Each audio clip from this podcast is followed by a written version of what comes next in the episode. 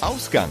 Ein Streifzug mit Toni und Sebastian. und heute erwartet euch Und kommen dann ein typisches Amsterdamer Haus. Die Museen sind natürlich je nach Interessenslage äh, eine Reise wert. abgelegeneren Wege, abseits der Touristenwege. Sie haben auf jeden Fall beide von Amsterdam geschwärmt und ich glaube, sie würden auch gar nichts anderes mehr wollen. Das alles und mehr jetzt in Ausgang. Amsterdam, das ist die Stadt, in der wir uns befinden, gerade im Norden. Der NDSM werft. Die Niederländer lassen das T ja weg. Deswegen steht, heißt nur Werf. Aber ich nehme an, das ist einfach das deutsche Wort für Werft. Wir sitzen an einem Kieselsteinstrand. Nee, Kieselstein ist schon zu viel, ein kleines Steinsträndchen. Künstlich hergerichtet vor einem ähm, Ja, Restaurant-Pavillon. macht Geräusche. Äh, rechts von uns eigentlich direkt das, das Eilmeer. Das ist jetzt irgendwie so Pi mal Daumen fünf Meter rechts von uns. Äh, also ganz viel Wasser. Und das Wetter hat uns heute leider ein bisschen im Stich gelassen. Ja, Aber fangen wir von vorne an. Ankunft in Amsterdam, aus dem Bahnhof raus, raus auf die Straße. aha. Und das Erste, was passiert, Weg suchen. Wohin? Das erste, was passiert, ist Verkehr. Ganz viel Verkehr. und zwar zu viel und von allen Seiten. chaotischer Verkehr und ähm, man weiß gar nicht, wo man zuerst hingucken soll. Weil überall sind Radfahrer, überall sind Autos, aber eigentlich sind die Radfahrer viel schlimmer. Und ähm, wenn man denkt, rechts kommt nichts, dann kommt links irgendwas oder umgekehrt. umgekehrt. Deswegen ist es gar nicht so einfach, dem zu folgen. Naja, und dann äh, sucht man den Weg, wo man hin muss. Ne? Und da wir ja uns vorgenommen haben, wir laufen zum Hotel, was diesmal äh, circa zwei Kilometer oder 2,8 sogar, Ja, 2,8.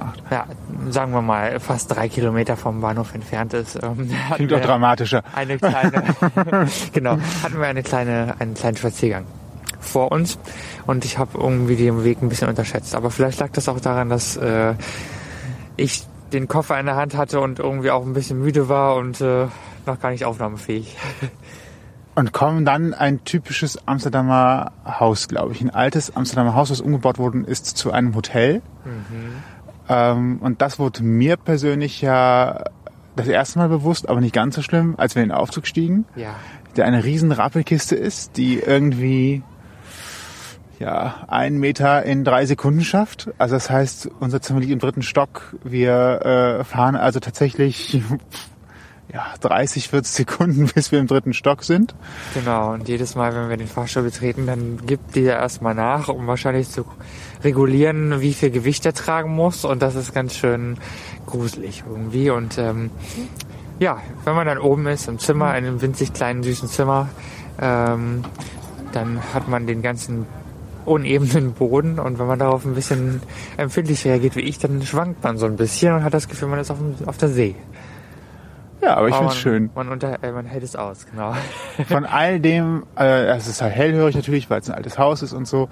Was, was mich am meisten schockiert hat, war tatsächlich der Moment, als wir die Treppe mal nehmen wollten in diesem Hotel. Ja, Denn es ist keine einfache Treppe, wie man sich so hier vorstellt, sondern es ist eine alte Holztreppe, die mit relativ großen Stufen, engen großen Stufen, steil nach oben geht, und zwar als, als Wendeltreppe eben.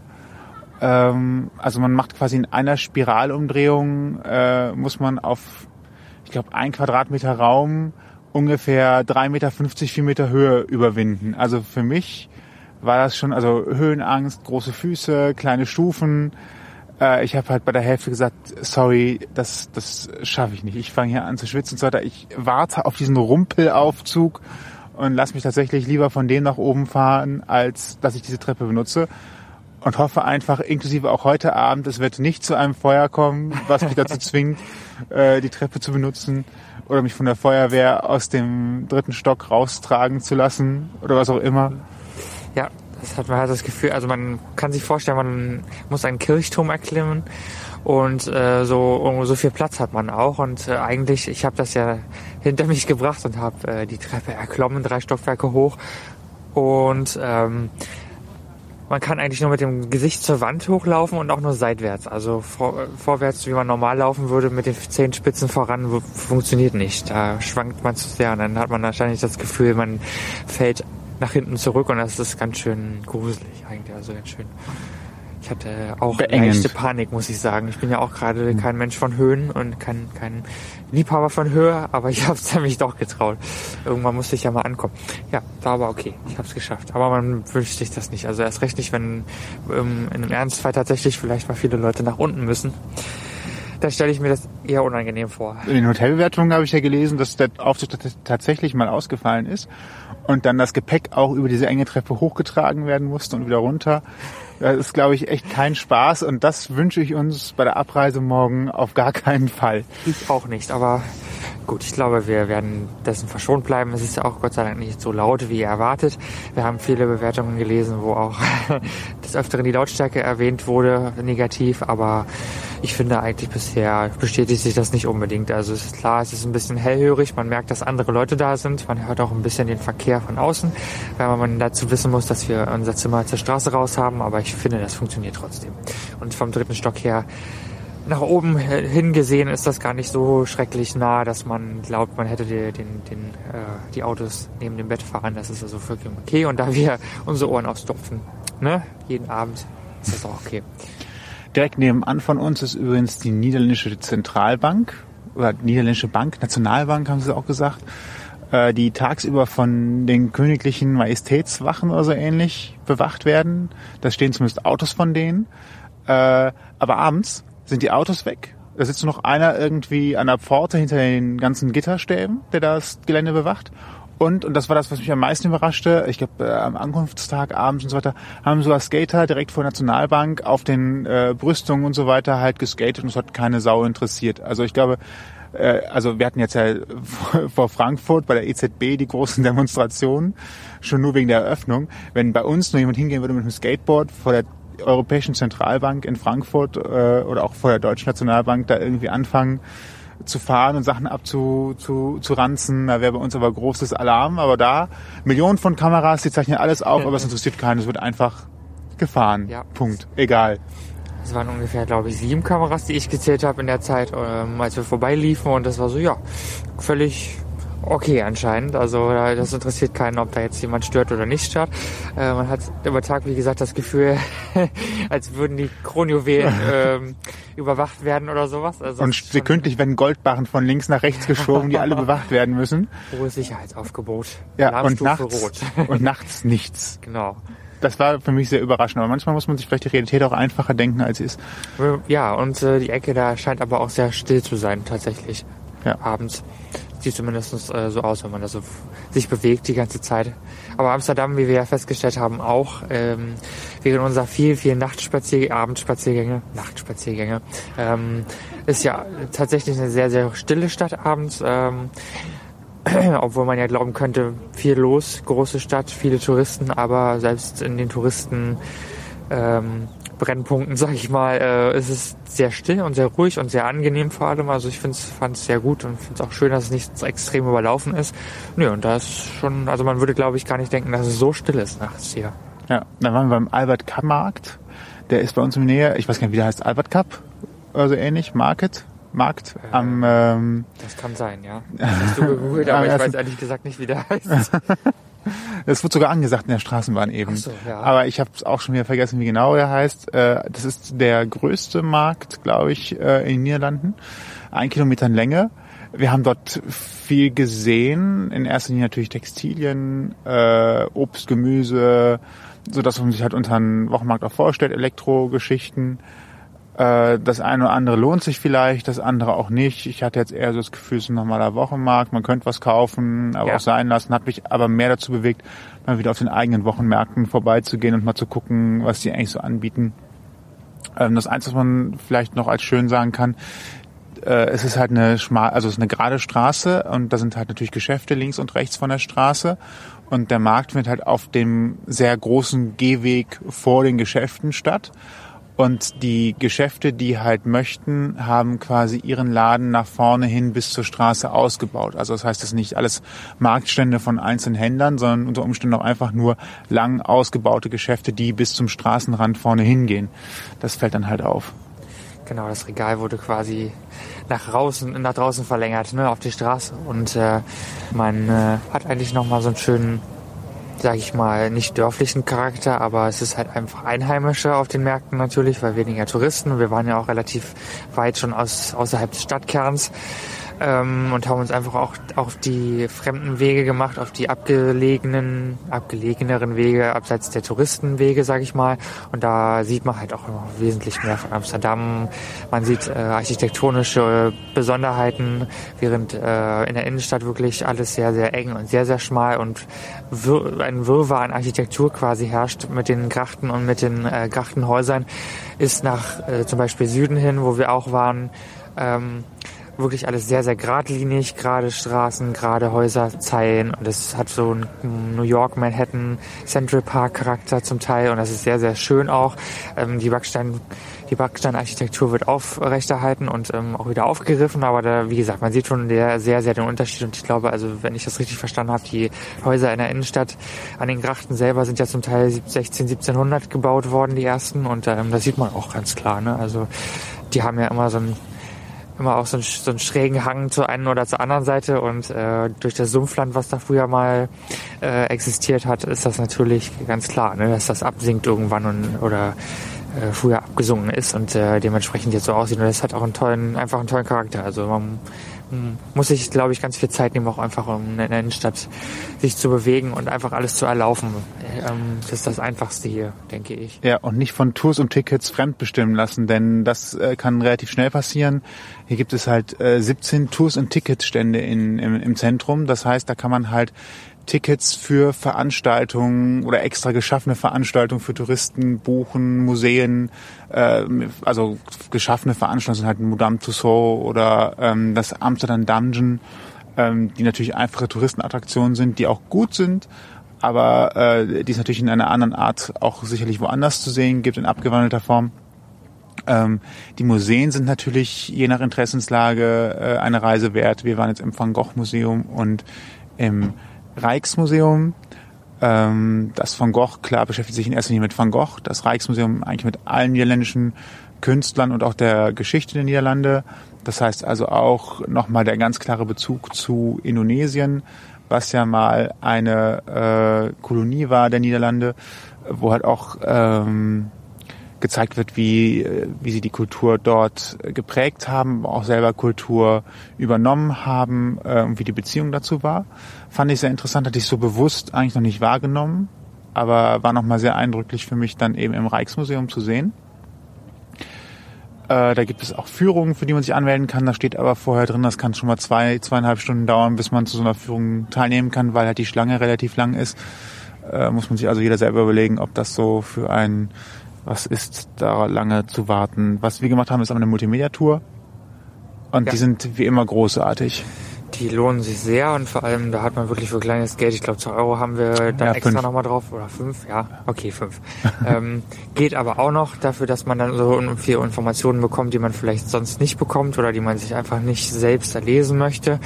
Und äh, ja, man kann das hörend quasi verfolgen. Wir haben jetzt in dem Rijksmuseum Highlights gehabt. Also die Tour hieß halt eben Highlights und es wurden, uns wurden Highlights des Museums quasi gezeigt und man lief im Zickzack immer durch die ganzen Räume und äh, zu entsprechenden Gemälden. Das Schöne war aber, dass man auch innerhalb der Tour, also des Guides sozusagen, äh, nochmal zurückswitchen konnte über Knopfdruck und sagen konnte, man möchte jetzt einen oder mehrere spezifische Bilder sich nochmal angucken ähm, und dazu dann ähm, sich Informationen raussuchen und dann wieder zurück zur Tour, zur eigentlichen. Also man wurde weitergeleitet, äh, das Gerät hat sich das gemerkt, das war sehr toll.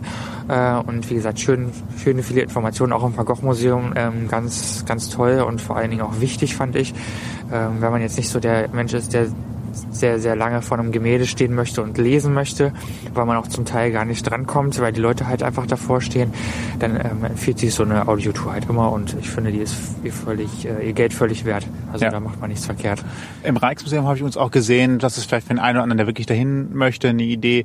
Es gibt äh, Apps für Android und äh, Apple-Geräte das heißt, man kann sich die Tour vorher persönlich auf sein Mobilgerät laden und äh, ich weiß nicht, ob die App was kostet, müsste man nachgucken. Äh, aber unter Umständen spart man sich über die Kosten und kann dann sogar mit seinem eigenen Handy dort ohne Probleme ähm, die Tour sehen. Und auch eine Besonderheit, im Gegensatz zum Van Gogh Museum ist es im Rijksmuseum erlaubt äh, zu fotografieren. Also wenn man im Van Gogh Museum habe ich halt öfter die Wächter gesehen, die sofort die Finger geklopft haben, sobald die Kamera auch schon nur erhoben worden war, was natürlich auch verständlich ist. Ähm, war es im Rijksmuseum halt so, dass die sofort, äh, also da hat keiner was gesagt. Das Einzige, was ich durfte, ist zu nah an die Gemälde ran, damit halt der Atem nicht die Farbe von, von der Leinwand löst mit der Luftfeuchtigkeit. Aber ansonsten ähm, war es sehr, sehr liberal, also ganz, ganz offen, keine großen ich sag mal, ungewöhnlichen Regeln. Ganz anders als in Deutschland tatsächlich, finde ich jedenfalls. Also mein Eindruck ist da, dass man hier sehr, sehr generell sehr liberal umgeht und auch mit, mit, mit Kunden, mit Gästen liberal und sehr nett umgeht.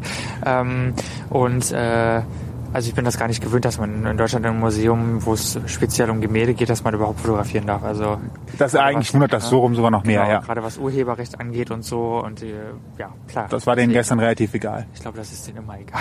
Ja. Anscheinend. Äh, was auch Lockerheit angeht oder auch auch Service-Denken, da bin ich dann auch tatsächlich im äh, Theater Amsterdam äh, überrascht worden. Da waren wir, um uns das Theaterstück über Anne Frank anzusehen. Und ich habe erst auf der Busfahrt dahin gelesen, auf der Webseite, wenn man ein Übersetzungssystem haben möchte, dann soll man das doch bitte vorher per E-Mail anmelden, weil das würde alles vereinfachen und so weiter. Und dann dachte ich schon so, ja, schade, jetzt wird es wahrscheinlich mit dem Übersetzungssystem schwierig. Dann sind wir halt zur Garderobe, wollten unsere Klamotten abgeben und dann fragte die Dame auch direkt, äh, möchten Sie ein Übersetzungssystem haben? Dann habe ich ges oder ist, ist noch nicht mal so konkret, ich glaube, es ist noch allgemeiner gefasst. Äh, ist irgendwas mit dem Übersetzungssystem, brauchen Sie das? Ist das schon bestellt? Und dann habe ich halt gesagt, nee, ist noch nicht bestellt. Wir haben es auch versäumt, das vorher zu reservieren. Hat gesagt, nee, kein Problem. Ich schreibe Sie ja auf eine Liste und dann kriegen Sie das gleich. Und jetzt muss man noch dazu sagen, wir sind um Viertel vor acht angekommen, um acht Uhr geht die Vorstellung los. Äh, und äh, die müssen dafür halt ein Tablet am Platz installieren. Also vom, vom Vorgang her würde ich sagen, etwas, was in Deutschland überhaupt nicht möglich gewesen wäre. Und die sagt, nee, kein Problem, ich setze jetzt hier auf die Liste und dann geht der Kollege jetzt gleich los und macht das noch. Ja. Und es war tatsächlich so, wir haben die Jacken abgegeben, nochmal auf Toilette, dann rein Plätze suchen und dann stand da auch schon der Typ, der die Tablets installiert hat, äh, von dem Platz reingemacht hat und uns das nochmal kurz erklärt hat, wie das funktioniert. Und äh, wir hatten unser Übersetzungssystem vor uns stehen. ja, genau. Und ähm, also klappte alles prima sie hat wahrscheinlich auch direkt gefragt, weil sie gemerkt hat, dass wir nicht äh, niederländisch sind, weil wir Englisch mit ihr sprechen mussten in der Garderobe, was auch gar kein Problem ist hier. Also äh, bezüglich Sprache, wer äh, Niederländisch nicht versteht oder nicht kann, gar kein Problem. Englisch geht immer und Deutsch eigentlich äh, weitestgehend auch. Und wenn es nur Brocken sind, also man braucht keine Angst haben. Ansonsten ähm, hilft es aber auch ein paar Brocken Niederländisch zu können. Ja, also ich, es eben. tut keinem weh. Äh, Goedemorgen oder Goedemiddag. Ja. Sowas kann man äh, durchaus einbauen. Da sind die auch sehr, sehr, sehr, sehr äh, erfreut, wenn sie es hören. Ja. Ähm, Genau, wir waren aber bei Anne stehen geblieben, dem Theaterstück, und äh, wir war, waren dann, haben unsere Plätze eingenommen und ähm, das ganze System, das Übersetzungssystem funktioniert über äh, WLAN. Das hat also uns leider etwas im Stich gelassen in der ersten Hälfte des Stückes, ähm, was dem ganzen Erlebnis aber gar keinen Abbruch tat, ähm, weil einfach das ganze Stück wahnsinnig toll inszeniert ist. Äh, man hat keine Kosten und Mühen gescheut, das riesig groß aufzunehmen aufzuziehen. Also es ist natürlich äh, des Themas wegen kein großes Entertainmentstück. Ganz klar, wer die Geschichte von Anne Frank kennt, weiß, worum es geht. Ähm, aber äh, allein was die Technik angeht, was die Bühne angeht, äh, eine riesige Drehbühne mit einer Häuserkulisse, die immer wieder auf und zufuhr, mit einem riesigen Bildschirm davor, mit Videoprojektion. Also es wurde äh, Videoprojektion, also mehr Multimedia, sage ich mal, ähm, mit einem klassischen Theaterstück und Schauspielern verbunden und das war eigentlich äh, der, das i-Tüpfelchen des Ganzen. Ne? Dann ja, war die erste Hälfte vorbei. Die zweite Hälfte haben wir dann mit dem Audiosystem ähm, verbringen können. Und das Schöne war auch hier wieder zurück zum Service-Thema. Ähm, wir haben in der Pause nur ganz kurz Bescheid gesagt, ähm, dass unser System nicht funktionierte. Die Dame, die sich darum kümmert, gekümmert hat, mhm. hat direkt ihr Telefon gezückt, ihren Kollegen angerufen und nach der Pause haben wir dann unsere neuen äh, Tablets da hängen gehabt und das ging sofort und ähm, es war sehr sehr gut, hat gut funktioniert. Ähm, wir waren allerdings auf Niederländisch dann natürlich schon gewöhnt zu hören und da habe ich dann gesagt, oder wir eigentlich vielmehr haben dann gesagt, wir hören ein Ohr Niederländisch, ein Ohr Deutsch und das hat das Ganze, glaube ich, dann auch ganz gut abgerundet am Ende. Ne? Ja, vor allem was die Synchronität angeht, äh, es ist natürlich schwierig, immer so ein System synchron zum Theaterstück zu halten, weil mal macht man eine Pause länger, mal macht man sie kürzer, je nachdem, wie es halt gerade auf der Bühne auch wirkt, wie die Situation wirkt, haben. Die Schauspieler natürlich auch eine gewisse Freiheit. Und das kann so ein System natürlich nicht mit abdecken, weil die wahrscheinlich immer nur so so, so Punkte, so Stopsets, wo sie halt sagen, so, jetzt synchron machen wir mit Stück, jetzt wir synchron halten. Und wenn dann halt jemand eine längere Pause macht, dann stimmt schon mal der Text nicht ganz, aber es von der Verständlichkeit her hat mir das mit dem äh, Übersetzungssystem viel geholfen, um äh, genauer gerade in intensiveren Gesprächssituationen zu verstehen, worüber reden sie gerade. Viel Ja, lässt natürlich absolut. intuitiv durch das Spielen erahnen oder auch eben durch die paar Brocken äh, Niederländisch, die man dann doch als Deutscher noch versteht. Wobei ich glaube, dass hier tatsächlich die Leute, die Kölsch ein bisschen verstehen Ja. und äh, ein bisschen was für Dialektik übrig haben, es sicherlich einfacher haben als Definitiv. die, die nur Hochdeutsch sprechen. Ähm, aber insgesamt, äh, es hat, hat viel gebracht und ich habe am Ende sogar erst relativ spät gemerkt, dass die, die, als die, als die äh, Nazis da die Tür reinkamen im, im Anne Frank Haus, dass sie tatsächlich auf einmal rein Deutsch gesprochen haben. Also das heißt im Stück authentisch Deutsch gesprochen auf einmal. Ähm, das hat mich ein bisschen, habe ich jetzt gar nicht gemerkt, auch erst später und äh, das, hat aber auch, also das zeigt ein bisschen auch, dass man an dem, Stück tatsächlich gefesselt war. Die schauspielerische Leistung war sehr gut. Äh, das Stück war natürlich, also vom Thema her, sehr mitreißend. Gerade gegen Ende gab es eine, eine Szene, die, also ich weiß nicht, ob die Klimaanlage nur kälter gestellt war. Auf jeden Fall am Ende stehen halt äh, alle, alle Schauspieler, beziehungsweise auch die, die, also ein Symbolbild von, von Juden im Auschwitz auf dem freien Feld. Ähm, beziehungsweise die haben so die Türme auch projiziert in den Hintergrund am Anfang noch. Genau, das war die Auschwitz-Szene. Im Schnee. Bergen-Belsen eigentlich. Ah, es war Entschuldigung. egal. Es war ein Konzentrationslager. Also wo es nun stattfand, ist eigentlich unwichtig. Aber ähm, es war Anne und ihre Schwester saßen auf den Schienen und ähm, Von oben kam Schnee. äh, genau. Und also Diese Hintergrundszene war am Anfang noch schwarz-weiß und es erst am Ende, als sie nach vorne kam und äh, nochmal ihre persönlichen Worte sagte, was hätte sein können, was sie noch hätte erleben können, wenn sie überlebt hätte und äh, was sie von der Welt noch erwartet hätte und gerne erlebt hätte als als junge Frau, Frau, äh, wurde es langsam im Hintergrund heller und es bekam Farbe, so um das Bild zu verstärken, aber es war echt sehr rührend und ergreifend. Ja, also eigentlich im Endeffekt ging in der letzten Szene der, die, äh, das Bühnenbild auf und der Schnee war nur angeleuchtet von der Seite ne, und es fiel halt Schnee und sie waren in vielen, viele Menschen verteilt auf einem großen Feld.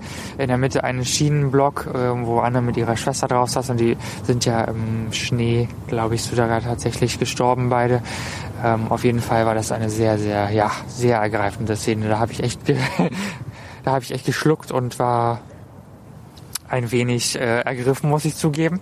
Ähm, aber ich denke, genau der Effekt, der, der Affekt, Der Effekt sollte auch kommen. ich denke, genau der Effekt sollte auch erreicht werden und äh, alles in allem war das ein sehr großartiges Stück. Also selbst wenn man kein Niederländisch versteht, man hat ja das Übersetzungssystem, aber es ist äh, allemal ein Besuch wert. Man hat sich da unheimlich viel Mühe gegeben und das ist, glaube ich, auch seit sehr, sehr vielen Jahrzehnten äh, das erste Mal wieder, dass äh, das Stück aufgegriffen wurde, also die Geschichte. Und das ist nach ihren Original-Tagebuchaufzeichnungen auch geschrieben worden ähm, und dadurch, glaube ich, kriegt es noch mehr Authentizität. Also ja, absolut eine Reise wert, eine, ein Besuch wert für mich und für uns, glaube ich, kann ich sagen.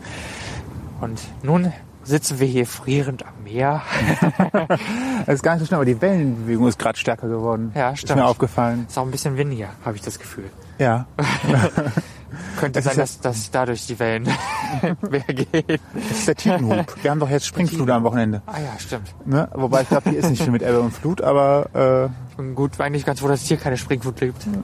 äh, äh, eine Geschichte noch, die ich sehr schön finde, äh, auf einer unserer Touren durch Amsterdam nachts, abends haben wir äh, ein niederländisches Paar getroffen. Ja.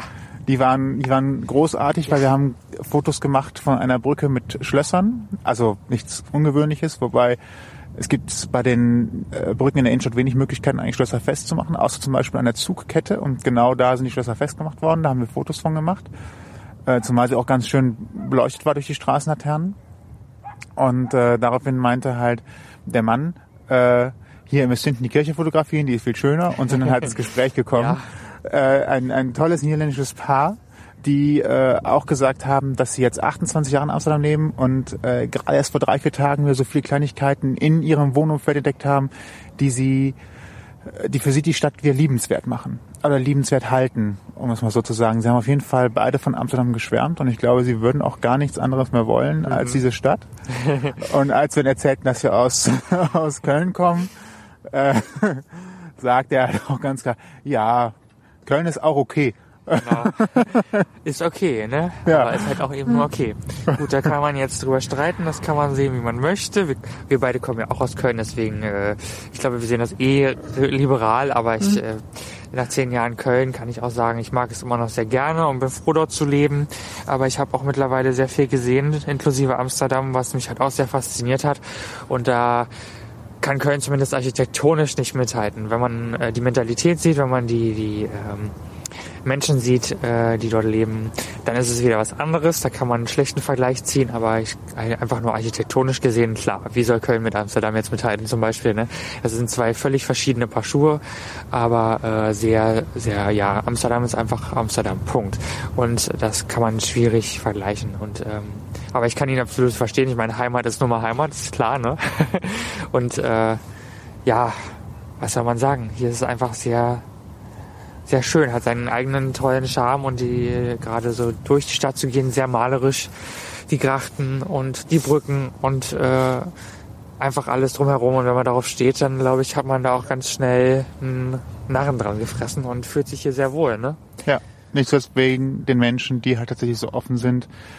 Äh, Das auch schöne Erlebnis eben noch in einem, in einem kleinen ja, Restaurant, vielleicht schon wieder zu einen kleinen Imbiss, einem kleinen Café zum Verweilen, gerne glaube ich auch länger, italienisches, äh, wo jemand mit Leib und Seele Focaccias macht und anbietet und ich glaube, er hat auch einen Cappuccino da getrunken.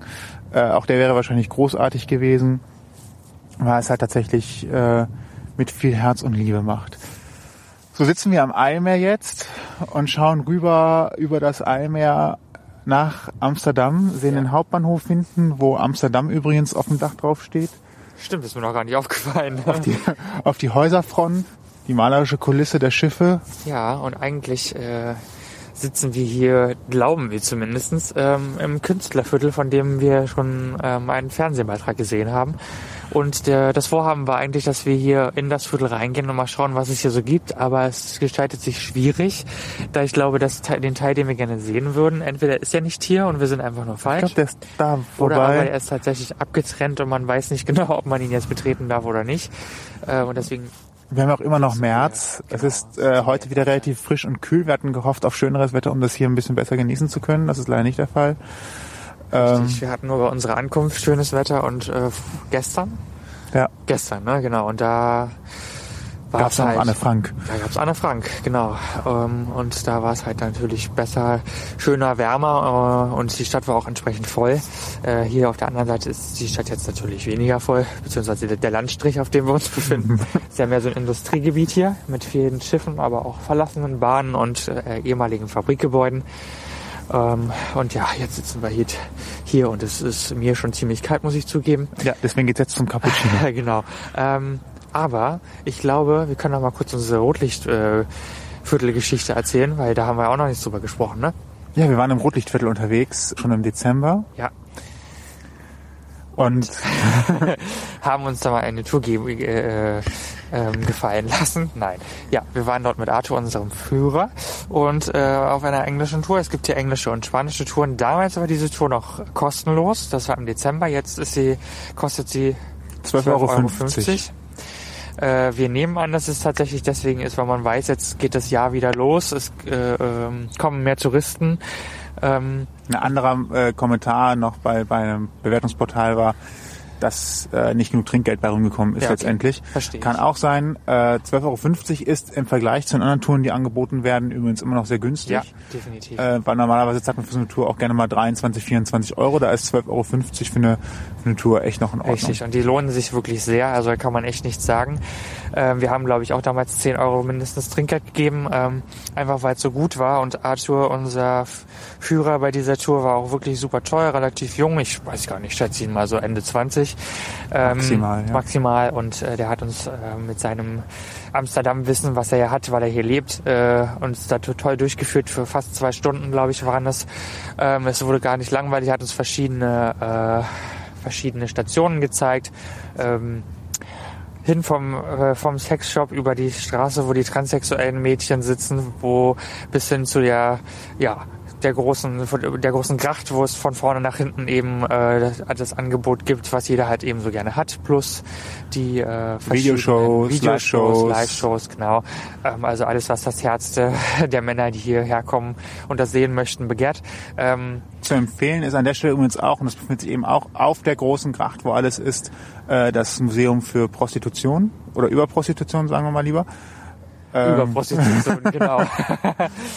Ähm, das kann man ganz normal besuchen und ist äh, in einem Originalhaus, wo früher halt tatsächlich auch Dienstleistungen angeboten, angeboten worden sind. genau. Und äh, man kann dann selber sogar hinter einer Glasscheibe stehen und auch mal so gucken, wie es eigentlich so ist, wenn man versucht, äh, Leute von der Straße anzuwerben, da es ja mitten im Rotlichtviertel ist.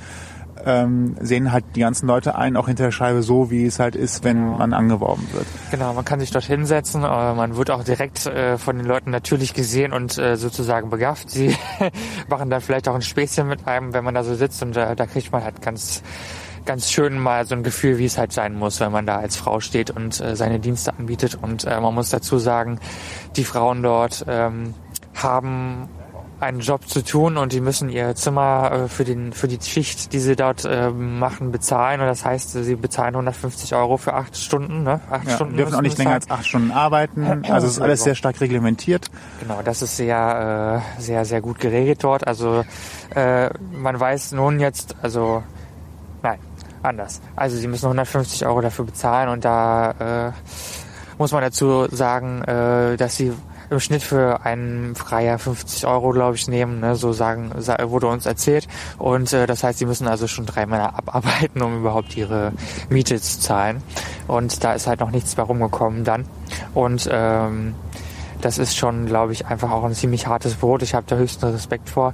Äh, sicherlich ist es heute, hoffentlich ist es weniger der Fall, dass die Mädchen das äh, oder die Frauen vielmehr das äh, unfreiwillig machen. Das hat es ja früher viel gegeben. Aber man hat vor vielen Jahren äh, ja von der Politik äh, äh, eine große Razzia unternommen und das ganze, die ganze Prostitution an sich ein bisschen ins bessere Licht gerückt, sage ich mal. Ne? Die, die, die Frauen arbeiten zu besseren Konditionen. Es ist ein polizeilicher Schutz dahinter auch. Äh, sie haben da so ein Sozialnetzwerk, sie haben genau. Ärzte im also eine Arztbereitschaft im Hintergrund. Äh, Genau, sie haben auch ein Alarmsystem. Das heißt, wenn irgend vor irgendeinem Fenster der Tür äh, jemand Spökes macht, Schabernack macht oder glaubt, er müsse sich irgendwie ähm, profilieren, dann haben die ganz schnell ein System dafür. Sie geben sich Alarm, sie machen alle das Fenster zu und dann kann, können, kann da nichts mehr passieren. So, ne? Und die Polizei ist da wohl auch sehr schnell hinterher, wenn da jemand Alarm schlägt und da wird wohl sehr schnell geholfen und das ist auch schön so. Ähm, also alles in allem, auch die Rotlichttour war sehr interessant und sehr, sehr hilfreich und lehrreich für mich, sehr informativ. Ähm, und je nachdem, welchen Führer man dann dort hat, wird das mit anderen sicherlich genauso gut funktionieren. Also die Qualität der Führung ist absolut toll und selbst für 12,50 Euro, 12 Euro würde ich es äh, nochmal machen. ja, sehe ich ganz genauso. Und äh, das, das Museum für Prostitution äh, nochmal kurz angerissen. Ähm, die haben dort auch Hinterzimmer, so wie es dort aussieht hinter den Glasscheiben und äh, auch Geschichten über Frauen, die tatsächlich das negative Beispiel erlebt haben. Das heißt, sie sind mit irgendwelchen Gründen hier äh, zum Beispiel in die Niederlande gelockt worden und machen das jetzt, um ihren äh, Zuhälter zu finanzieren und ähnliches. Aber auch die andere Geschichte, Frauen, die das eben aus freien Stücken tun und das sich gar nicht anders mehr vorstellen können, als diesen Job auszuführen. Äh, Das sind äh, authentische Geschichten, die dort erzählt werden. Ich kann es jedem nur empfehlen, es sich anzusehen, alleine schon für den Eindruck, äh, wie es eigentlich hinter den Kulissen aussieht, was da abgeht und auch um etwas über die Gefühle der Frauen dahinter, glaube ich, besser verstehen zu können. Gerade in der Diskussion in Deutschland, die es ja auch langsam aber sicher immer wieder mal gibt, ob Prostitution nicht doch verboten werden sollte oder stärker reglementiert werden sollte, kann ich eigentlich jedem nur empfehlen, sich mal sein Bild an der Praxis hier in Niederlanden zu machen, auch gerne mit einer Führung. Vielleicht hilft das für eine sachliche Diskussion. Ja, genau. Ein politisches Statement. Ja, Chaka. Pro Prostitution, mehr oder weniger. Nein, aber ansehen und Ja. dann entscheiden. Es ist halt Kann man immer noch ablehnen finden. Ganz genau. Und es ist halt ähm, eine Sache, wie man sich das, also ob man sich darüber überhaupt, darauf überhaupt einlässt und äh, einfach mal über den Tellerrand zu gucken. Und hier ist das ja sowieso ein ganz anderes Thema. Hier, glaube ich, wird das sehr liberal gesehen grundsätzlich. Ähm, es gehört absolut zum Stadtbild. Also soweit uns erzählt wurde, bringt äh, der Vater sein Kind auch nebenan zum Kindergarten, äh, mitten im Rotlichtviertel und das ist da völlig normal. Also da wird gar nicht äh, großartig gesagt, äh, dass das verpönt ist oder dass man das nicht darf. Aber Amsterdam ist, glaube ich, generell ähm, was sowas angeht äh, oder auch sexuelle Neigungen oder sonst was angeht, sehr liberal. Deswegen kann ich mir schwer vorstellen, dass das jetzt äh, sehr in Verruf gerät. Irgendjemand meinte doch mal, äh, in Niederlanden ist nicht alles liberal, aber wir versuchen Probleme zu lösen mit Regelungen, die etwas ermöglichen, aber in klaren Grenzen. Und Ja. da kann man halt eben auch äh, die Coffeeshops und eben das Kiffen mit einbeziehen. Äh, hier ist nicht jeder Freund vom Kiffen, nicht jeder möchte hier kiffen und äh, es läuft schon auch nicht jeder mit einem Joint über die Straße. Aber das Problem war so groß, dass man gesagt hat, wir brauchen jetzt eine Lösung, um das Problem zu lösen und das in den Griff zu bekommen. Vor allen Dingen, wenn es halt darum geht, ähm, schwarze Drogen oder gemischte Drogen äh, von der Straße zu verbannen. Ja. Die Lösung hieß halt ganz schlicht und ergreifend, wir bauen diese Coffeeshops mit bestimmten Regelungen und bestimmten Gesetzen, wie man solche Sachen benutzen darf. Und das ist das, was wir heute so kennen. Bevor wir es nicht unter Kontrolle haben und uns Menschen deswegen wegsterben, gehen wir lieber hin und schaffen eine Regelung, die halt sagt, ähm, hier so, wir finden es nicht toll, aber wenn ihr es schon machen müsst, dann bitte so. Genau, und, und ergänzend dazu kann man auch sagen, es wurden, als wir beim letzten Mal schon hier waren, wurden schon so Leuchtre Leuchtreklamen, ähm, LED-Bildschirme aufgestellt, ähm, auf denen davor vor Drogendealern auf der Straße gewarnt wird und äh, wo halt wirklich gepanschte Drogen verkauft wurden und mittlerweile, also man sieht halt schön, dass äh, Amsterdam da sehr oder die Niederlande generell wahrscheinlich sehr äh, progressiv mit umgehen und sagen so, ähm, wir wissen, dass ein Problem hier herrscht und wir zeigen es ganz offensichtlich und wir verpönen es nicht oder wir verschweigen es nicht, sondern wir gehen äh, den Weg, dass wir sie mit ihren eigenen Waffen schlagen sozusagen Ja, und mit Offenheit. Äh, äh, äh, machen das ganz normal öffentlich. Äh, jeder weiß, dass es existiert. Ähm, also warum sollen wir jetzt sagen, nein, es existiert nicht? Ne? Weil dann kommt wieder, äh, dann geht es wieder in die andere Richtung, dass äh, sowas vielleicht dann äh, eben doch nicht so öffentlich behandelt wird, beziehungsweise dass es doch nicht so offen angesehen wird oder so. so ja. Das geht sogar so weit, dass es Aushänge gibt, auf denen halt ganz klar draufsteht, äh, dass wenn man jemanden sieht, der folgende Symptome hat und dann werden halt die Symptome aufgezählt, man auch bitte sofort einen Notarzt anrufen soll. Es wird in Amsterdam niemand verhaftet, weil er illegale Drogen benutzt. Ähm, also da wird niemand wegen, da gibt's äh, wahrscheinlich sicherlich eine Geldstrafe oder sowas, schätze ich mal. Ich weiß es jetzt nicht. Aber es wird deswegen niemand verhaftet, niemand kommt in den Knast deswegen. Äh, aber bitte, bitte, wenn jemand auffällt, der deswegen Probleme hat, melden, Krankenwagen rufen, helfen. Das ist so deren ganz offene Art, damit umzugehen. Und ich glaube tatsächlich, das nimmt halt viel Wind aus den Segeln und äh, löst halt so ein bisschen den, den schwarzen Untergrund auf, dass das Ganze auf solideren Füßen steht und äh, ja, es, äh, dem, dem Missbrauch eigentlich letztendlich auch Ja. entgegengeht. Ja, genau. Und das Schöne ist halt, dass man da vielleicht, damit vielleicht auch Menschenleben retten kann, ne? indem man sagt, äh, du brauchst keine Angst haben, dich zu melden. Äh, du wirst nicht dafür bestraft, dass du Drogen in deiner Tasche hast. Ne? Du wirst nur dafür bestraft, wenn du sie dir irgendwie beschaffst, wie auch immer. Äh, und das ist halt das Gute daran. Und da hat man mit Sicherheit ähm, einfach auch ein Rollenmodell geschaffen, was wo andere Länder sich vielleicht sogar was abgucken können in vielerlei Hinsicht. Und ich finde es gut, dass man das so propagiert. Und ich glaube auch, dass äh, hinsichtlich des Kiffens ähm, äh, hier wirklich viel, äh, also dass, dass das wirklich viel entspannter gesehen wird und dass äh, auch die Konsumierer damit viel entspannter umgehen und dass das nicht mehr diese Attitüde hat, dass es jetzt illegal ist oder dass sie was Verbotenes tun, weil wir wissen ja alle, dass die verbotenen Sachen am meisten Spaß machen.